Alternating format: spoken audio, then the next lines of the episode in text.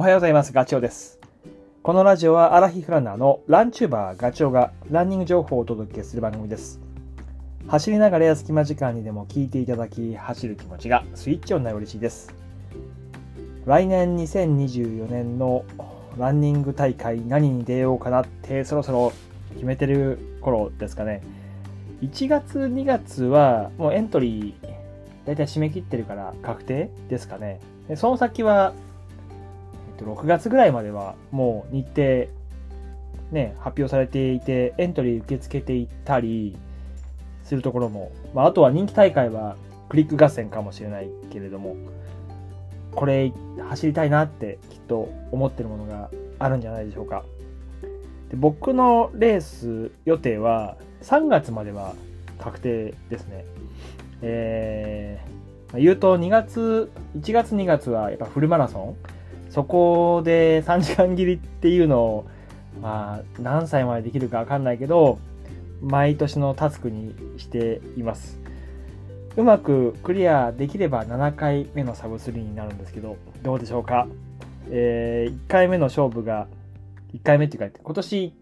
あの、12月に湘南国際マラソンを走ってるから、シーズン的には2本目になるんですけど、1月の28日の勝田全国マラソン。ここでなんとかもう乗り越えちゃいたいなと思っています。で、そこでうまくいかなかったら、来その来月で翌月の2月の25日の大阪マラソンですね。でも大阪はちょっと気持ち余裕を持って走りたいし、えー、願わくは勝田の記録をさらにね、更新するぐらいの気持ちでいきたいですね。プレッシャーを持って3時間を意識しながら走りたくはないなと思ってはいるけど、どうでしょうか。まあ、ね、湘南国際マラソン走って、まあ、3時間超えちゃったけど、まあ、怪我とかしてたところも言い訳になっちゃうけど、まあ、一応経験はしてるから、体は一応味わってはいるし、1月の7日にハイテクハーフ、ハーフマラソン走るので、そこで刺激を入れて、あの勝田にアタックしたいと。だこのね、ハイテクハーフは結構鍵を握っていて、ここでうまく、そうね、1時間24分ぐらいでいければ、ちょっと見えてくるかもしれませんけど、どうだろうか。まあ、そこを走れるように今、ロードの練習を、今更だけど やってるので、まあ、少しずつ上がってきてる感はあるから、間に合うかなって、そんな感じです。で、フルマラソン、無事にシーズン終わり、2月でね。で、3月はもうコロッとトレランにモードを変えて、えー、広島、初めての広島湾岸トレイル109キロで、累積標高が6900メーターですね。これ今絶賛エントリー受付中ですけど、僕はここの、えっ、ー、と、広島の大会、えー、うまく走りたいって思ってます。楽しく うまく理想はイメージしてる通りにいければなと。なので、まあさっきフルマラソンサーブ3狙ってるって言ったけど、そこは、まあ、この広島の湾岸トレイルの走りのベースを作るっていうことでも生きてくると思うんですよ。なので、えー、まあそうですね、マラソンを走っても有効だし、で一方で、その湾岸トレイル用に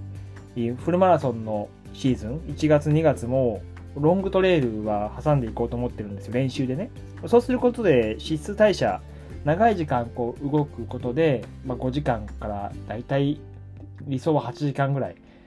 そうすると、えー、糖質エネルギー以外のところでエネルギーを賄おうとして、いわゆる脂質でカバーできる。その体の仕組みが整ってくると、フルマラソンでも生きるし、当然広島の湾岸トレイルも厳しいってよく言われてるけど、この大会、ここもなんとか耐え忍ぶことができるんではないかというふうに考えています。まあ、本当、このね、レース、標高は高くないけど、出た人からね、いろいろ聞くと、きついよって、なので、帯をギュッと締めて、気持ち入れて走りたいと思います。でその先4月と5月は、まだ決まってないというか、まあ、5月は、本当は今年失敗しちゃったサイの国100マイル埼玉で行われたあれの宿題を返そうと24年思ってたんですけどエントリーに失敗してしまいましてまさかのちょっと油断したというかまさか100マイルレースがこんなにね、瞬間で 締め切られるとは思ってなかった。決して油断してたわけでは、油断はあったのかな。僕、あの、ペーサーが、あの、もう頼んでいて、サイの国完走するからねって言って、その友人の情報をエントリーの時に入れてたんですけど、それが大きな失敗で、まあ、後からでもエントリー、ね、ペーサーは入れられたから、その選択をすればよかったんだけど、その友達と情報を入れてる時に結構時間食っちゃって、で、終わっちゃったっていう、あの、エントリーが終わっちゃったっていう、ちょっと残念な。なんだけど、まあこれしょうがないので、ちょっとね、今考えてるのは南の方に行こうと思ってます。でも、ともと、その、タイの国の宿題が開始終わったら、その次の年には南の方に行こうと思ってたんで、えー、反対にします。24年に南の方に行って、で、25年、確実にサイの国走りきれる走力を身につけて完走したいというふうに今は考えています。そんな感じですね。はい。あとね、ちょっと話変わります。レースの予定はそんな感じで、えっと、報告を一つ。12月の19日に、あの、初めての試みでガチ用のグルランやったんですよ。その報告をちょっと、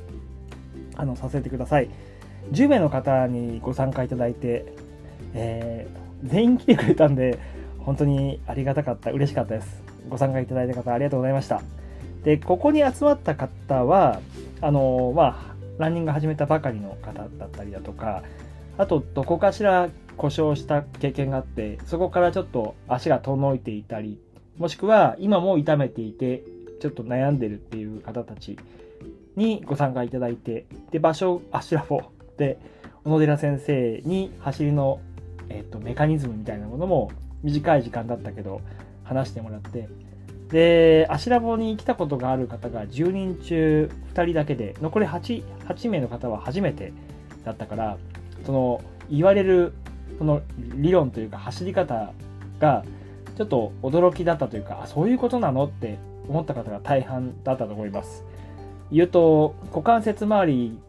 の使い方がまだ、こう、なんだろうな、整ってないというか、膝から下の振り出しで走っちゃってるから、どうしてもブレーキングがかかっちゃう。故に、まあ、長径靭帯炎とか、膝周りを痛めてる方が多い、多かったと。だから、そういう悩みを抱えている方にとっては、非常にこう、ヒントがあったんじゃないかなというふうに思います。で、その後ね、あのー、まあ、楽しくってことで 6キロぐらい、柱棒は水道橋にあるんで、そこから走り始めて、あの、武道館がある、日本武道館がある北の丸公園の方に、千鳥ヶ淵の緑道を通って行ったんですけど、すごい天気が良くて気持ちよかったけど、参加してた方はもうそれどころじゃなく、それどころだっていうか、景色を見る余裕はなく、もう言われたこと？股関節から動かすってどういうことだっていうことを頭の中で、こう、なんだろうな、頭では分かってる、それをどう体に表現しようかっていう悩みを持ちながら走ったから、結構モヤモヤしたんじゃないかなというふうに思う。いますが 何か、なんかヒントになれば本当にいいなと思います。まあ、このイベントは、ちょっとね、2024年僕の、まあ、活動としてやっていきたいなというふうに思っているので、まあ、アシラボの大寺先生と一緒にやることもあるし、それ以外にやり方もちょっと模索しているので、えー、機会があればですね、ぜひ、えー、皆さん一緒に走りましょうというふうに まお願いというか、そんな報告です。で、多分ね、あの、走りのフォームの話に戻りますけど、僕もそのフォームの正解がやっぱ柱棒にってなんとなく分かったんで、それで自信がついたところはあるんですよ。誰かに見られても大丈夫っていう。それが分かってから走ることがすごい楽しくなったので、そんな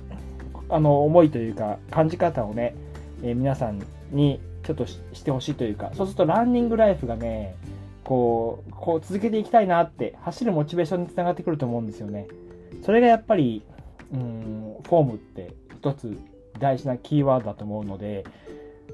まあ、足ラボかけるガチラン、ガチオでね、できればなと。そんな機会も作ってきますので、ぜひともよろしくお願いします。はい。え今回のお話が少しでも役に立てば嬉しいです。それではまた明日。バイバイ。